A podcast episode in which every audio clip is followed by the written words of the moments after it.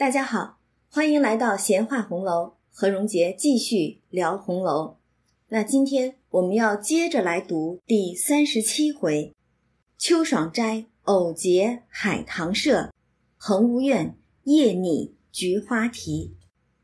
那昨天呢，我们就读到了这一回的上半部分。探春一时兴起，发了几个帖子，给这个园子当中的姐妹们并宝玉。邀大家一起来起诗社，这一下子可是应了大家的心意了。呃，园子里边虽然说是很大，景色很美，但是终日这么闲逛，也就百无聊赖了。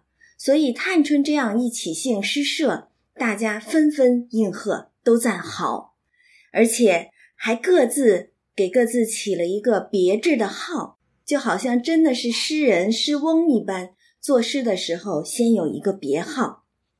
那起社的第一回做的就是海棠诗，因为贾云恰巧在这一日给宝玉送来了两盆难得的白海棠，所以大家就说：我们不如就咏起这个白海棠来，作为咱们这一社第一社的题目来，而且还特意献了一个韵。当然，昨天我们也说了，这个韵献的是很有意思。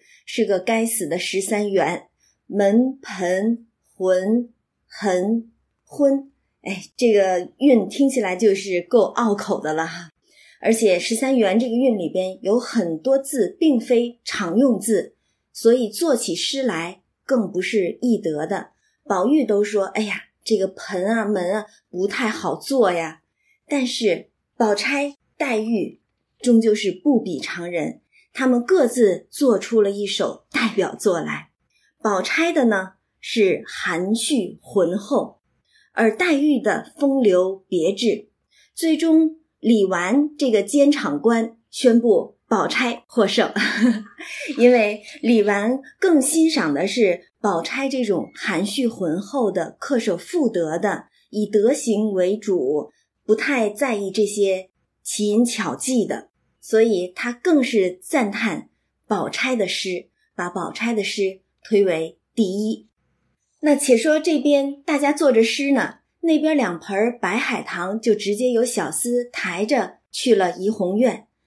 那袭人这边一看，宝玉接了探春的帖儿，慌慌张张的就同着翠墨一道去了，也不知道他们去玩什么新鲜花样去了。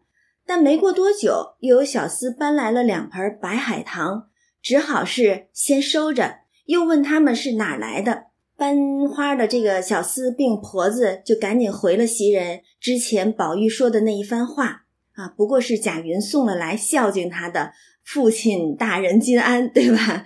所以，呃，袭人一听这样的话，就赶紧让他们先摆好，等宝玉回来再赏。然后又让这些小厮们在下房里坐了，自己回到屋里称了六钱银子封了，又拿了三百钱出来给那两个看着小厮搬花进来的婆子，然后说这个银子赏那个抬花来的小子们，然后这个钱呢赏你们打酒吃吧。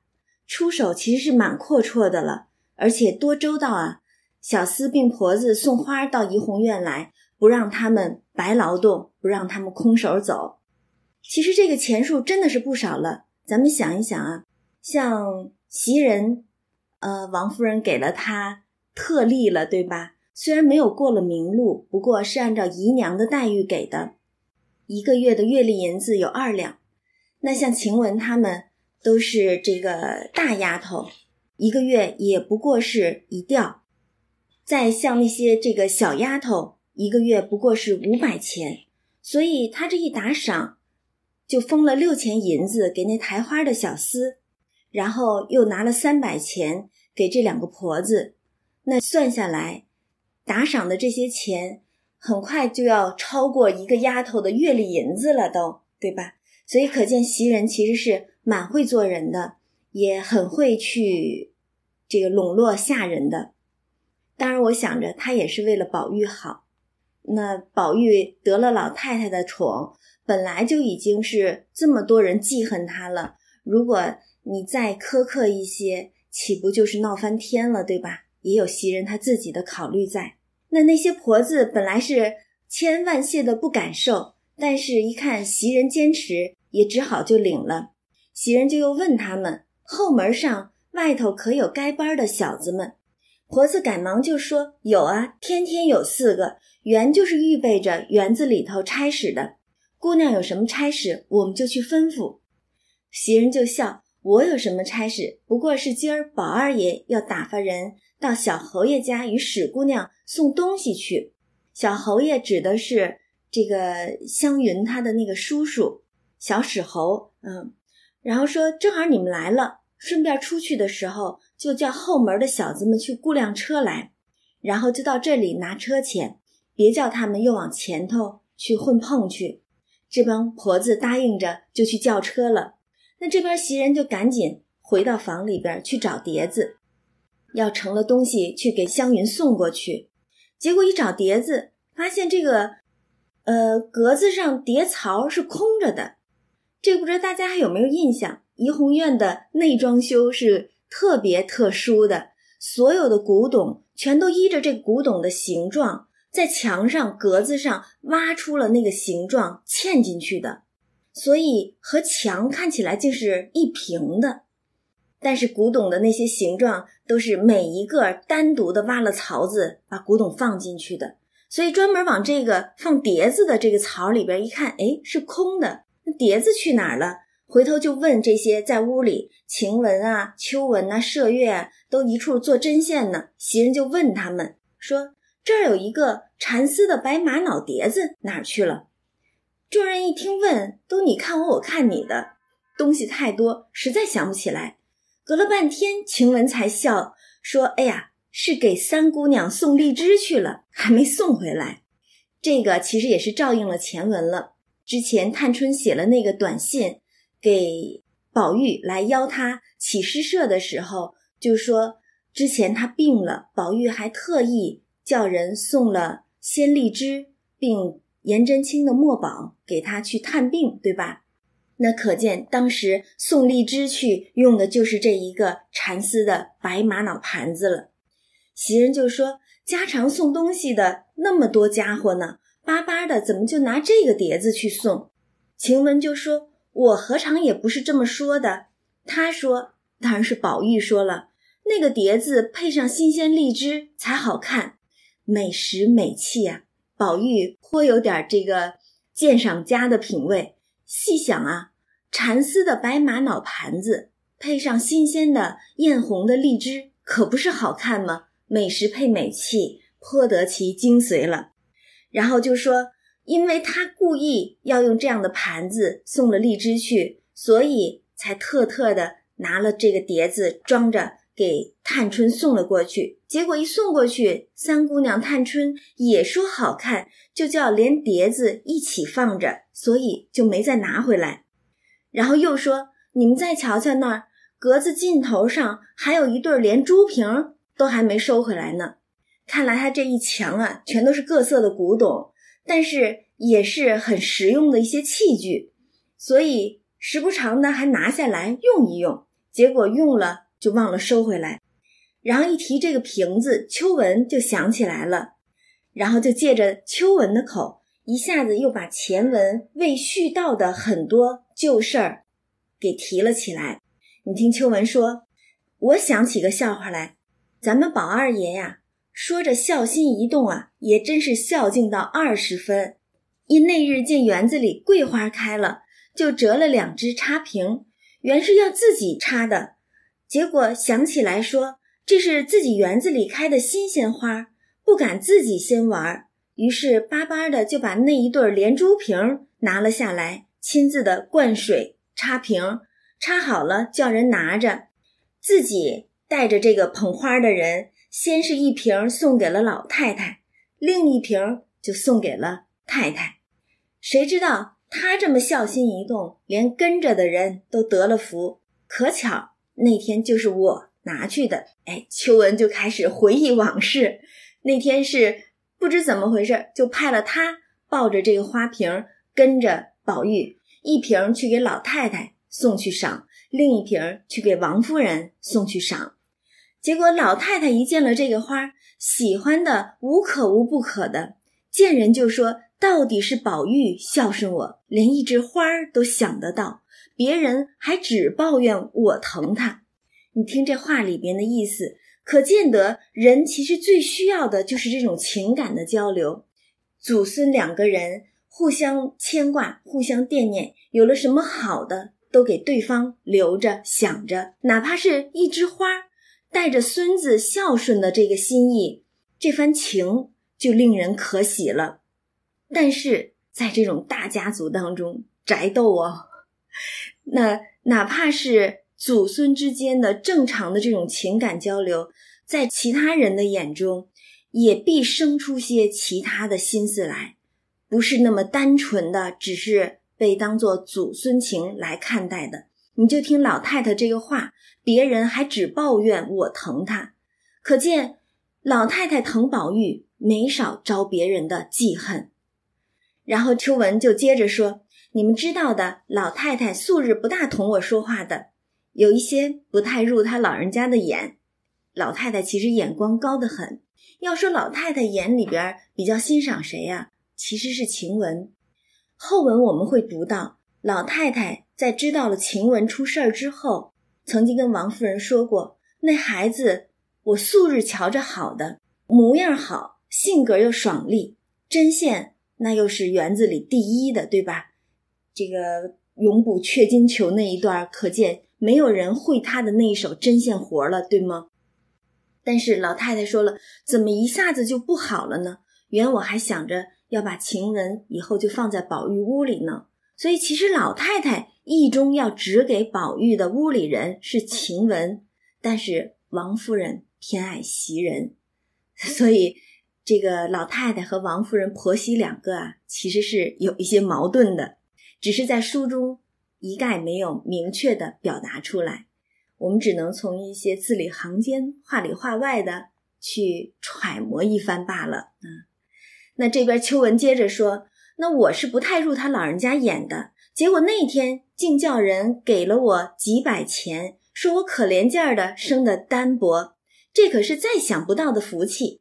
几百钱事儿小，难得是这个脸儿，哎，在老太太跟前儿得了这个脸面，对吧？这可是非同一般的。这就好像是你平常都不入主子的眼，尤其老太太，那可以说是。”一家子主子里边的顶峰人物了，对吗？金字塔上那个塔尖儿了。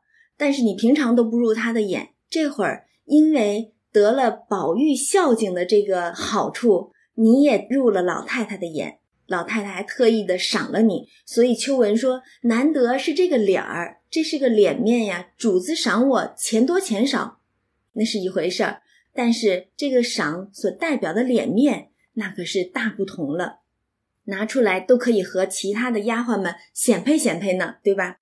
然后又接着说，等到了太太那里，太太正和二奶奶赵姨娘、周姨娘好些人一起翻箱子，说是要找太太当日年轻的时候一些有颜色的、鲜艳的那些衣裳，不知要给哪一个。结果一看到这个花儿，连衣裳也不找了，起来赏花。二奶奶又在旁边凑趣儿，夸宝玉怎么孝敬，怎么知好歹，有的没的说了两车话。哎呀，一下子也可见当时这个凤姐啊，多会奉承，呃，王夫人又多会夸宝玉，顺着王夫人说呗。王夫人心里最大的这个心事就是宝玉，那就顺着她疼宝玉去说，说宝玉怎么孝敬，怎么知好歹。王夫人当然是高兴的不得了。所以，当着众人的面，王夫人就觉得自己增了光，又堵了众人的嘴。你看，这个母子情更是天然的情感了，对吗？可是偏偏连母亲和儿子之间的这种天然的自发的这种情感，落在别人眼中也是要想三想四的。不知有多少人在暗中咬牙记恨呢，对吧？宝玉这么一送花。太太王夫人就觉得自己脸面上增光，到底往日没有白疼了宝玉，又堵了众人的嘴，跟老太太倒是一样的心思了。于是王夫人非常高兴，就把现成的衣裳赏了我两件。秋文说了，衣裳也是小事儿，年年横竖也得，却不像这个有彩头。你看，刚才是老太太赏银钱几百钱，他说这是小事儿，那是个脸儿。现在太太赏衣裳也是小事儿，主要是一个彩头，得了主子的意，那不比这些银钱、比这些衣裳要好得多吗？其实对于秋文来说，他当然是更看重这个脸面和这个彩头，比那些什么银子啊、衣裳可是要重要的多，而且也更令人得意的多，对吧？那我们在这儿其实不太想去评说像秋文这样的丫头，她们如何是奴性的这种思想，因为这毕竟都是一个环境使然，或者是说。在那样的一个年代，那样的一个朝代当中，这些为奴才的人，自然都是想着我怎么能够活得好，怎么能够讨了主子的好，以便我的生计更轻松一些。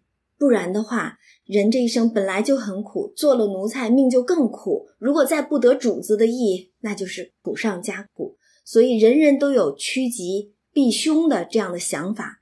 我们不去评论说他们的奴性有多强，单位得了主子的赏，就觉得这是个脸面，是个彩头。我们不做过多的这个评论了，但只是我们很为这样的这种小人物叹息呀，不得不挣扎求存呢。那晴雯这边就笑了，因为我们知道晴雯其实她不太像个丫头，她虽然身为下贱，是个丫头。而且还是，呃，如果往后看的时候，会知道她的身份其实比其他的丫头听起来更为不如。她原本是赖大家的丫头，老太太喜欢，就从赖嬷嬷那儿把她给要了来。实际上等于说赖大家进贡一般的把这个丫头送给老太太使的，因为老太太喜欢她嘛，所以她竟是一个。仆人家的仆人，所以身份其实是更为低贱的。但是，哪怕身份是这样的低贱，晴雯的性格却是相当的爽利、刚硬的一个人。对他来说，他其实是不甘做一个俯首帖耳的奴才，就这么直接的去接受一个当丫头、当奴才的这么一个命。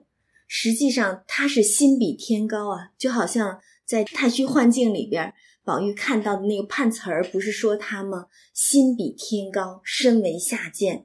所以晴雯一听秋文所说的这一番脸面呀、彩头啊这样的，呃，想着在主子跟前得意的这样的话，就笑了，啐了秋文一口：“呸！没见世面的小蹄子，那是把好的给了人了，挑剩下的才给你，你还充有脸呢？”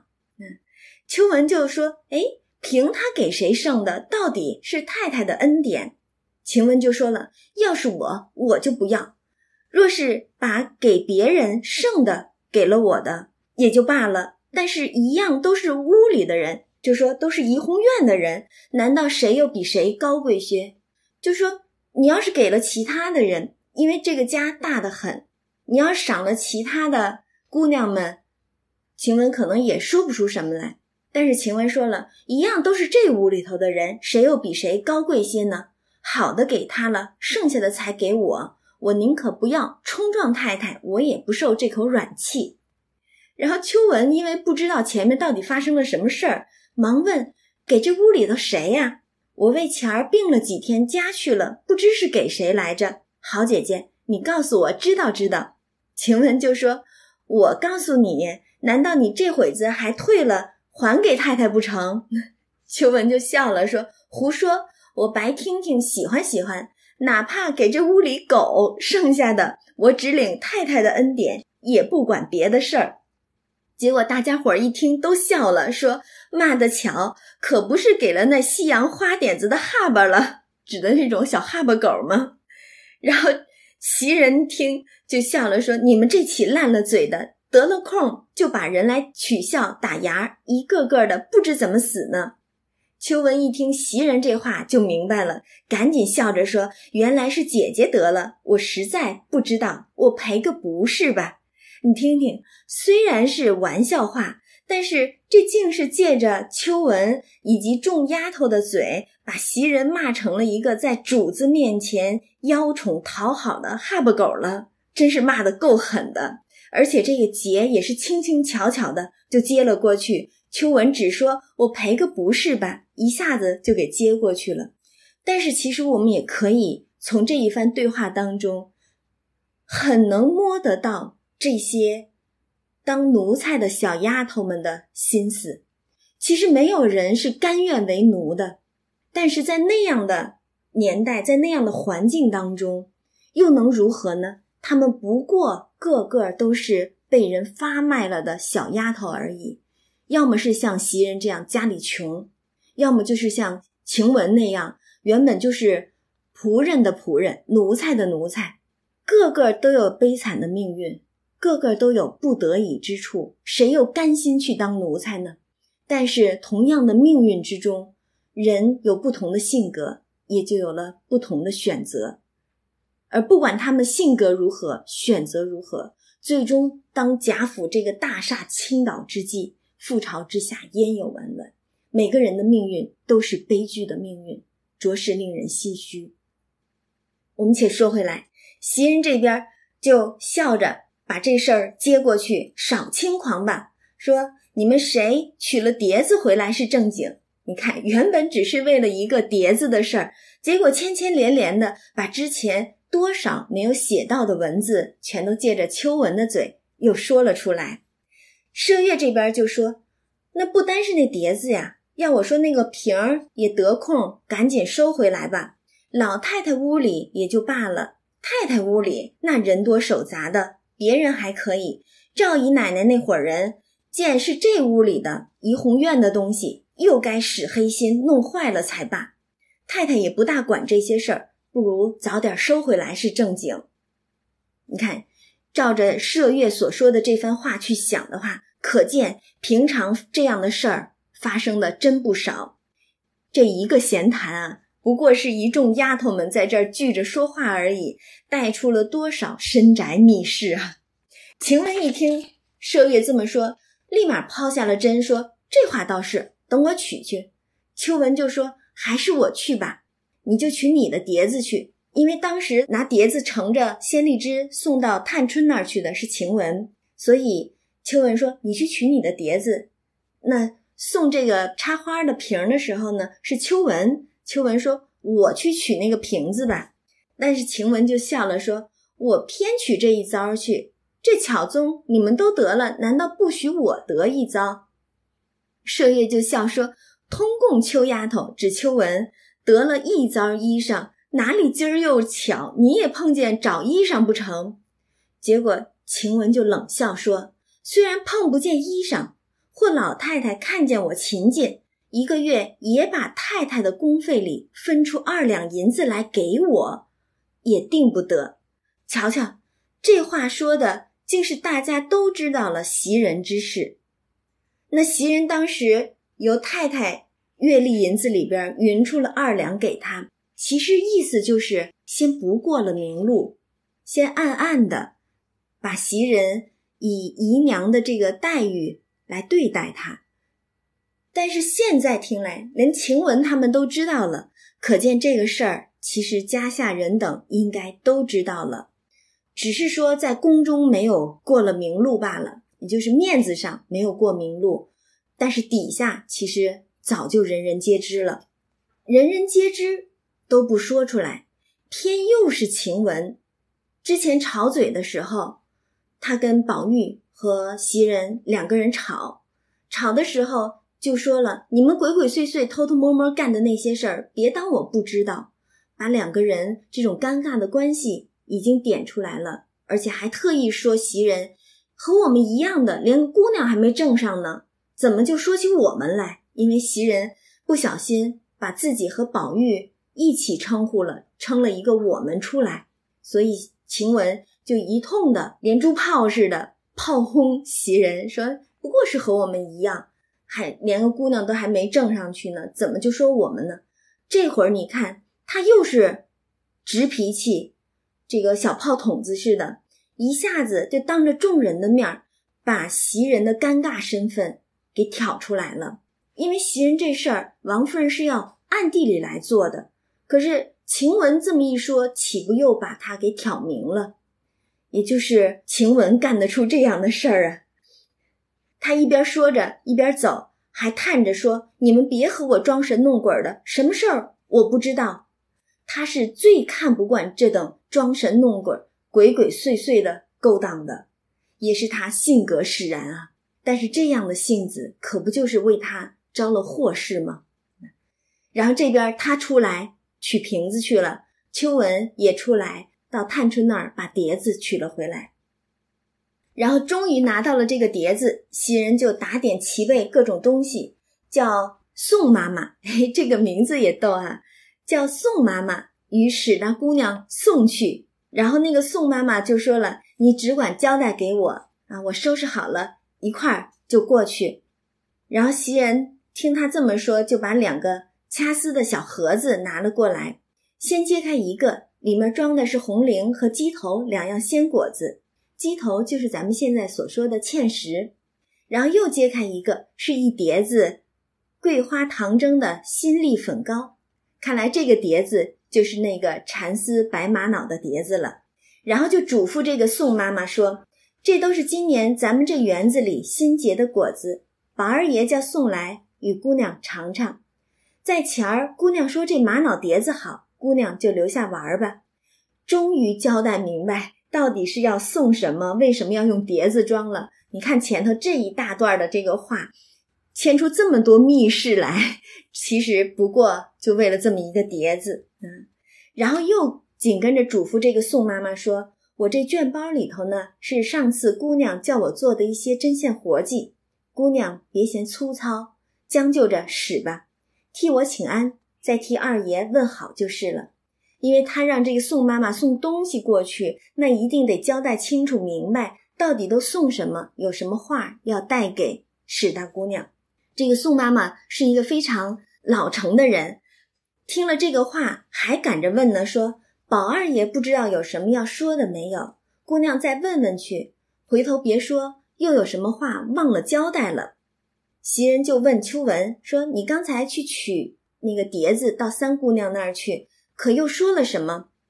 然后秋文说：“他们都在那儿呢，商议着起什么诗社，又作诗，想来也没有什么话要说，你只去吧。”宋妈妈听了，就拿了东西出去，然后袭人还嘱咐她从后门走。有小子和车等着呢，因为刚才送了白海棠来的时候，他就已经叫婆子们出去，在后门上叫了车的。然后这边宋妈妈自去给史湘云送东西，不在话下。一时宝玉回来，先忙着就看了一回那个白海棠，到底是贾云巴巴的送了来，父亲大人金安来孝敬他的，对吧？然后到了屋里头呢。又跟袭人去说今天起诗社的这些事儿，袭人也把打发宋妈妈去给湘云送东西的话告诉给宝玉。宝玉一听就拍手说：“哎呦，怎么偏忘了他了呢？我自觉心里有件事儿，只是想不起来。亏你提起来，正要请他。诗社里若少了他，还有什么意思？”袭人赶紧劝。什么要紧的？不过是玩意儿罢了。他比不得你们自在，家里他可做不了主。你告诉他，他想来又来不了，到不来又牵肠挂肚的，没的叫他不受用，不自在。其实这也是袭人体谅湘云。我们可见，袭人这样的人虽有可恨之处，但是此时这样的情谊却是做不得假的。然后宝玉就说：“不碍事儿。”等我回老太太，打发人去接他就好了。然后正说着，宋妈妈已经送了东西回来了。回宝玉说：“史大姑娘问了，说二爷他们做什么呢？”我就回说：“和姑娘们起诗社作诗呢。”结果史姑娘就说：“他们作诗也不告诉我，急得不得了。”宝玉一听，可不就和他想的那样？这个诗社里怎么能少了湘云，对吧？湘云一旦知道起诗社，肯定是急得不得了。宝玉也就急了，立刻起身就往老太太这儿来了，力逼着叫赶紧去接。这个真是无事忙啊！这已经都晚上了，一天他都没想起来起诗社要去叫湘云，结果这会儿突然想起来了，等不及了，赶紧力逼着。快派人去接湘云来，但是老太太就说：“今儿天已经晚了，明儿一早再去接吧。”宝玉只得罢了，回来也闷闷的。等到第二天一早，天刚亮，又往老太太这儿来，力逼着赶紧去。今儿是早晨了吧？赶紧去，派人把史大姑娘接了来。这可真见宝玉和湘云之间的兄妹情谊了。然后这一接，直到午后，湘云才来。有的时候我都觉得他们这些礼数啊，真的是挺麻烦、挺啰嗦的。你想，两家子能有多远？然后叫个人派个车去接，又能有多麻烦？偏就是早晨派了人出去，到午后湘云才接了来。等看到湘云来了，宝玉才放心。一见面就把这个启示社的这些始末缘由都告诉给湘云，然后又要拿诗给他看。李纨就拦着说：“先等等，且别给他看，先把这个韵说给他。他是后来的，先罚他贺了诗。若贺得好，便请入社；若不好，还得罚他一个东道再说。”湘云就笑了：“你们忘了请我，我还罚你们呢。你们现在就把运拿来。我虽不能，这也是他自谦了哈。我虽不能，只得勉强出丑。”容我入社的话，扫地焚香我也情愿。这可真真是一个爱诗之人了。只要能让他入社，干什么都行。不过我倒想起来，这个少林寺当中啊，最厉害的是那个扫地僧。那像湘云这样扫地焚香我也情愿，可见诗才大展，也就是湘云了。众人一看他这般有趣儿，越发喜欢，都埋怨。昨儿怎么就把他给忘了呢？赶紧就把这个韵先告诉给他。湘云那是满心的兴头上啊，等不得推敲删改，一边和众人说着话，一边心里头这个诗早就有了，然后立刻拿了纸笔录了出来，笑着说：“我却依韵贺了两首，好歹我不知，不过应命而已。你看看湘云这个大才，作诗是极快又多。”昨天他们几个人一人一首，宝玉还愁的那样呢。这会儿湘云只这么一会儿功夫，喝出两首来，而且你看他这个心思啊，之前不就说他吗？仿佛一个画口袋一样。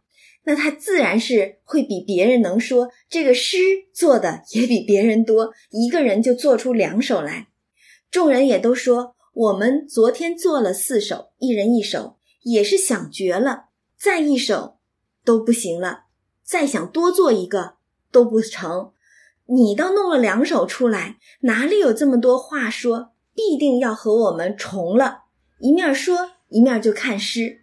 只见那两首诗写道：第一首，神仙昨日降都门，种得蓝田玉一盆。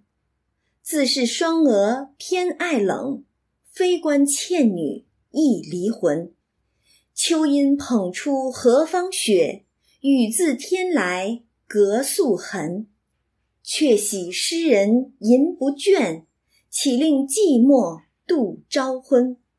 意思就是说，神天昨日降临京都，种得一盆如蓝田美玉一般的花，那花就像掌管霜雪的女神偏爱冰雪一般冷艳，虽非倩女。但也像离了魂的女子一样多情。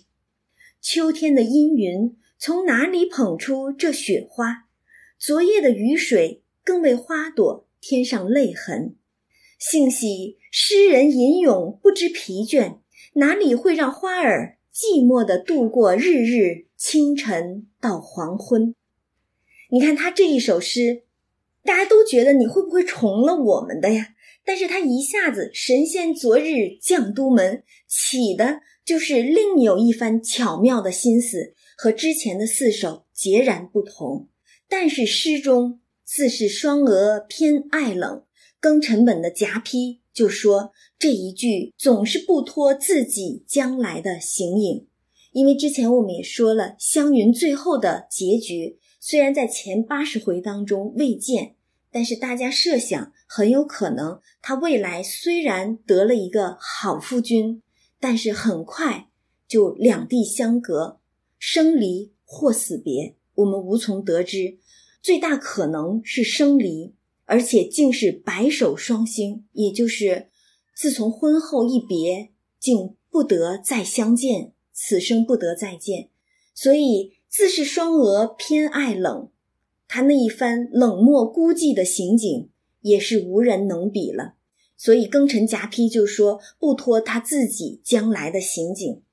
那我们再看他的第二首诗：横指接通罗闭门，野移墙角野移盆。花阴喜结难寻偶，人为悲秋易断魂。玉竹低干风里泪，金莲隔破月中痕。幽情欲向嫦娥诉，无奈虚郎夜色昏。意思就是，横无青纸覆盖的台阶，通向藤萝碧立掩映的院门。海棠花既可栽种于墙角，亦可种于花盆之中。花朵因太过喜爱清净洁白，而难以找到良配。人也因悲伤秋色而易断魂，那花儿就像白玉色的蜡烛，燃尽后凝聚的烛泪，隔着水晶珠帘，月色下花影朦胧。多少幽情欲向嫦娥倾诉，无奈廊中景色模糊，夜已昏沉。又是一番情景，这个诗里。有一句话，恰恰能够形容湘云的性格：也宜墙角，也宜盆，适应力极强。种在墙角也可以，种在花盆，小心呵护也可以。无人搭理没关系，有人呵护自为暗喜。其实这也正是湘云，无论他身处何处，都。极力的去适应这个环境，努力的活出他自己的喜爱、追求和个性。他的判词《红楼梦曲》里面不就说他是性喜英豪、阔大量，所以她是一个心胸开阔、性格直爽、乐观豁达的女孩。她有着这样的一番豁达的生活态度，那自然也就野移墙角，野移盆，有人关照，我高兴。没人关照，我也活得潇洒自在。但是后边几句却也是难托他未来的行景：花阴喜结难寻偶，或者是说玉竹低干风里泪，再或者幽情欲向嫦娥诉，总归是能隐隐绰绰的看到他未来的身影。嗯，所以我们总说诗中。总是带出每一个人物他们未来的结局，当然也更多的是展示了他们的个性。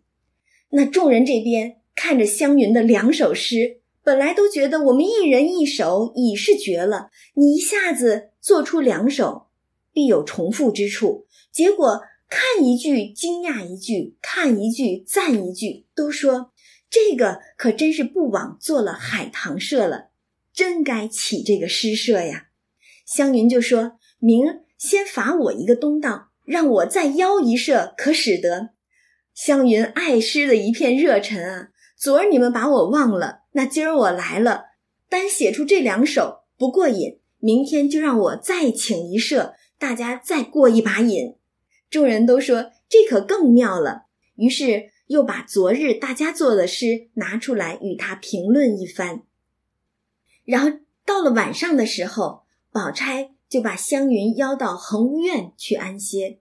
其实这个也很有意思了。之前我们知道他们小的时候还跟着老太太那儿住，湘云每次来了都是和呃黛玉一块儿住，但是现在呢，是宝钗将湘云邀到恒院去安歇。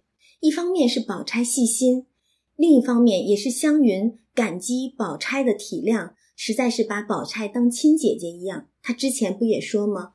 我但凡是有一个像宝钗这样的亲姐姐，即便是父母都没有了，也是无妨的。可见在叔叔婶婶那儿是着实受了不少的委屈，受了不少的气，没有人会体谅她，会关心她，所以宝钗的关心令她倍感温暖。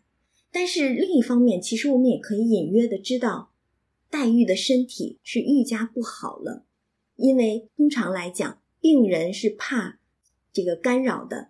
如果人太多了，太嘈杂了，是不利于病人养病的。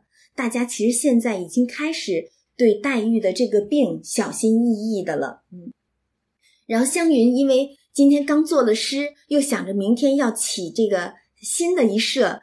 不睡觉的和宝钗商议，那咱们明儿到底该怎么去请这个东道拟什么题目呢？到底也该把明天的章程拿出来呀。只有宝钗听他自己在那儿咕咕叨叨的说了半天，都觉得不妥当，于是就跟湘云说：“既开设便要做东，虽然是个玩意儿，但是瞻前顾后的，又要自己便宜，又不能得罪了人，然后大家方有趣儿。”你家里又做不得主，哎，这实际上就点出了湘云她作为一个孤女啊，这个人情冷暖，可见她在家里头真是没有什么地位的，完全做不得主。一个月通共也就那几吊钱，你还不够盘缠呢。这个不单是把人情冷暖说了出来，湘云只不过是父母双亡了，她的叔叔婶婶每个月也就才只给她几吊钱。做这个日常的零花钱而已，对吧？但是另一方面也可以猜哈，就好像贾府外边架子还在，内里紧上来了，那史家估计也是类似的情况，外边的架子都还撑着呢。出来你看，他们也让湘云穿着那些大衣裳哈，比较华丽的衣裳，但是在家里边。湘云一个侯门小姐，自己做针线还得做到三更半夜的，估计也就是架子在，内里紧上来了。宝钗这会儿就跟湘云分析这些利弊嘛，说你这会儿又干这些起诗社这等没要紧的玩意儿，这些事儿，那你的那些婶娘们听见了，可不就越发的要抱怨你了？况且你就算把你那个有限的几吊钱。都拿出来做这个东道也是不够的呀？难道你为了起这么一个诗社，做一个小东道，还回家去要不成？而且你要能要来多少呢？对吧？或者你不回家去要，在这边去要，到底也是亲戚，对吧？你也可以说借点钱，但是这个脸面上又怎么好看呢？对吧？所以一席话一下子就提醒了湘云自己的。为难处境，于是湘云反倒踟蹰起来，不知道如何是好。这可怎么办呢？想做东没有钱，想请客没有银子，这可难办了。但是宝钗通透，看得真切明白，心里头也有算计。你看他这么去关照湘云，其实我们就想着，如果他不是那样冰冷的性情的话。单看她如何去体贴别人，真的是一个非常知情识趣的好女子了，也可以算是女子当中的一个不可多得的完人了。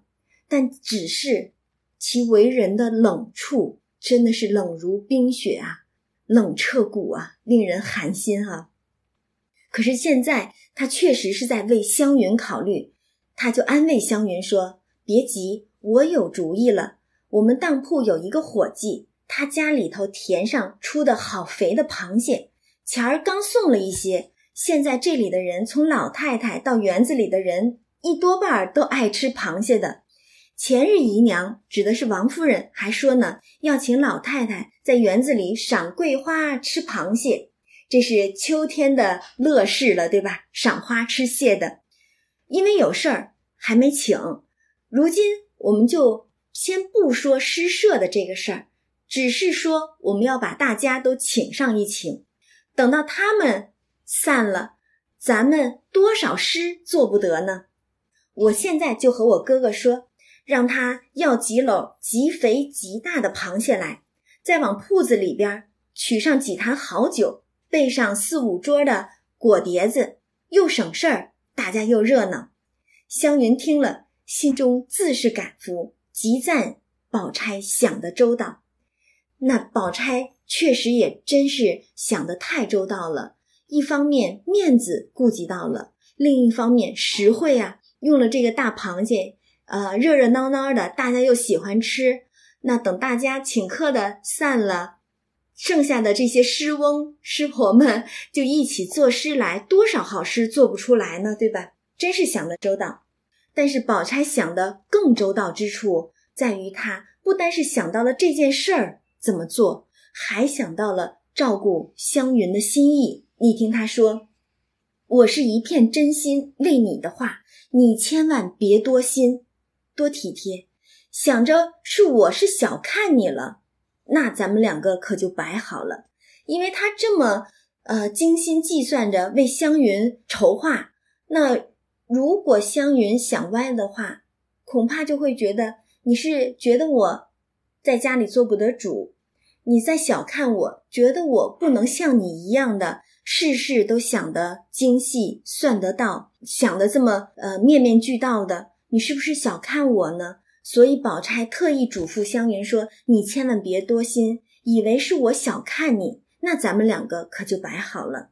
你若不多心，我这就叫他们去办。”湘云当然是对宝钗心里边非常的感激的，赶忙笑道：“说好姐姐，你这样说倒是多心待我了。我凭他怎么糊涂，连个好歹也不知道，还成个人了吗？我若不把姐姐当亲姐姐一样看，上回那些家常的烦难事儿也不肯尽情的告诉你了。你看，这也是把前面没有特别说到的一些细节也说了出来。”可见之前湘云也是为了家里边这些烦难事儿无处去倾诉，找了宝钗来倾诉心中的烦难。宝钗听他这么一说，就放心了，就赶紧换了一个婆子来嘱咐说：“你出去和大爷，就是薛蟠，你和大爷说，向前日的大螃蟹要几篓来，明日饭后请老太太、姨太太赏桂花。”你说大爷好歹别忘了，我今儿已经请下人了，这也是宝钗的心思缜密之处了。如果他不这么细密的去嘱咐的话，以薛蟠薛大呆子那个性格，很有可能就给他忘了。所以特特的嘱咐这个婆子，你可千万告诉薛蟠，告诉你大爷，说了我都请好人了，你要是螃蟹没给我带了来，我该怎么去请客呢？那有这样的话在，想来薛蟠也就不会忘记了。所以你看，宝钗的心有多细。那婆子就赶紧出去说明，回来自然无话。这边宝钗就跟湘云两个人开始商量诗题了。明天你要起诗社做东道，那现在东道有了，诗呢要做个什么诗才好呢？宝钗就跟湘云嘱咐说，诗题不可过于新巧。你看古人的诗里哪里有那些刁钻古怪的题目和那些极险的韵脚呢？若题目过于新巧，韵过险，再是不得好诗，终是小家子气。这个其实正是宝钗端庄持重的性格使然。他是不赞成使用那些刁钻古怪的题目和那些极险的韵的。如果是题目过新过巧，可能就有失偏颇，就容易走到一个偏激的死胡同里边去。韵如果过险的话，人就是过于去讲究这个怎么去压上这个韵脚，怎么去在韵律上、在字上下功夫，而忘了这个诗的大主旨、大立意了。所以，宝钗特意说：“诗固然怕说俗话，然不可过于求生。头一件，立意清新，自然措辞就不俗了。所以，诗的首要问题就在于立意上面。只要你的立意好了，其实很多诗，哪怕你的词句不够精巧，但是立意清新的话，自然也必脱俗。所以，这其实也是作者借着宝钗的嘴阐述了自己的诗论了。嗯，然后宝钗呢，我们说了，她其实是非常恪守妇德的。她阐述了自己的诗论，但是紧跟着又说：“哎呀，究竟这也算不得什么，还是仿自针线是你我本能。一时闲了，倒是于身心有益的书看几章是正经。”这就是宝钗恪守妇德的这个观念体现了，对吧？到底女子无才便是德，可是想来如宝钗这等的才华，偏要去压抑，就好像她胎中是带着一股热毒、热症出来的，但偏要用那个冷香丸去把她的热压下去，把她这个冷吊起来。所以有的时候也真是为宝钗这样的女孩惋惜。叹息，明明是才华横溢，但偏偏要讲女子无才便是德。明明胎中天然带着一股热的性情，但偏偏要用冷香丸把自己的天性压抑下去，去迎合这些世俗的宗法呀、礼教啊等等的这些标准。嗯，也真的是可惜可叹了。湘云当然是答应着。笑着说：“我如今心里想，昨天咱们做了海棠诗，呃，如今咱们再做个菊花诗如何？这也是应了秋景了，对吧？”宝钗就说：“菊花倒也合景，只是前人做的太多了。”湘云就说：“我也是这么想，就恐怕落了俗套。”宝钗想了一想，说：“有了，如今咱们以菊花为宾，以人为主。”竟拟出几个题目来，都要两个字，一个虚字，一个实字。实字就用菊字，虚字便用通用的。如此又是咏菊，又是赋诗，前人也没做过，也不能落俗套。富景咏物两关着，新鲜大方。湘云当然拍手笑说：“这个很好，只是不知用何等虚字才好呢？你先想一个，我听听。”意思是说，你给个例子，让我看一看是怎么样一虚一实的起个诗题呢？宝钗就想了一下，说“菊梦”就好。湘云一听，果然是触类旁通的，果然好，我也有了一个“菊影”，可使得。宝钗说：“嗯，这个也好，只是有人做过，若题目多，这个也算得上。我又有一个了。”湘云说：“快说，快说。”宝钗就说。问菊如何？问字是一个虚字了，菊字是那一个实字嘛？湘云就拍案叫妙，接着说：“那我也有一个仿菊。”宝钗也赞有趣儿，于是姐妹两个索性的就拟了十二个出来，索性凑成这十二个呢，就和人家的画册子差不多了。但是他们这么一说呀，我们忍不住就想起。我们印象当中最深刻的有关十二的画册，便是金陵十二钗的画册了，对吧？所以你看，他们很多的小细节上面，全都把你再往这个人物的悲剧结局上带，让你不能够忘记，我们现在并不只是在讲诗，并不只是在写一些小玩意儿，写一些富贵闲人们的闲情逸致。你们不要忘记了这些富贵闲人们，他们最终都会有一个悲剧的结局。所以，我觉得作者总是怕我们读者忘了，总是在那些好像很开怀、很欢喜的时刻，也时时提点着我们，别忘了我这是一个悲剧。那宝钗这边听着，就跟湘云两个人，你一个我一个，一共想出来十二个诗题。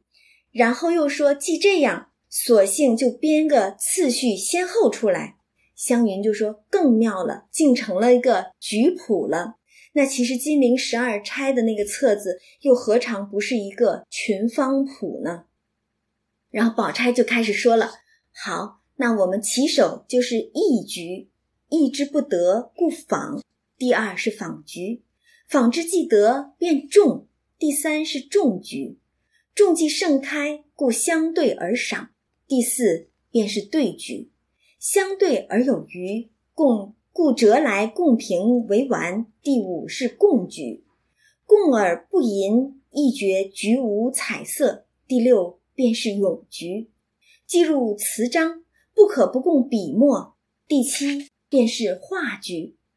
既为局如是碌碌，究竟不知局有何妙处，不禁有所问。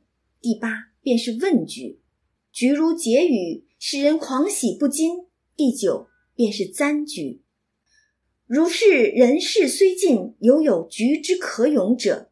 菊影、菊梦二首，续在第十、第十一末卷，便以残局总收前提之胜。这便是三秋的好景妙事皆有了。于是湘云一眼就把题目录了出来，又看了一回，问：“那该献何韵呢？”宝钗就又说：“我平生最不喜献韵，分明有好诗，何苦为韵所束缚？咱们别学那小家子派，咱们只出题不献韵，大家偶得了好句取乐，并不是为了难为人的。”湘云就说：“这话很是，这样大家的诗还得以进一层呢。不过咱们只是五个人，这个题目呢一共有十二个，难道说每个人都做十二首不成？”宝钗就说：“那也太难为人了，一个人做十二首，天哪，那得是多大的才华才可以一人做尽十二首啊！”说咱们就把这些题目誊好了，都要七言的律诗，明儿就贴在墙上。他们看了，谁想做哪一个就做哪一个。你若有能力，大才十二首都做了也可以；不能的，一首不做也无所谓。高才捷足者为尊。若是十二首已全，每个都有人做的话，就不许你再赶着去做了。嗯，不罚你就得了，对吧？湘云说：“那这也倒罢了。”一下子，姐妹二人就把这个东道和诗题。全都拟定好了，预知第二天如何起这个诗社，咱们明天再讲。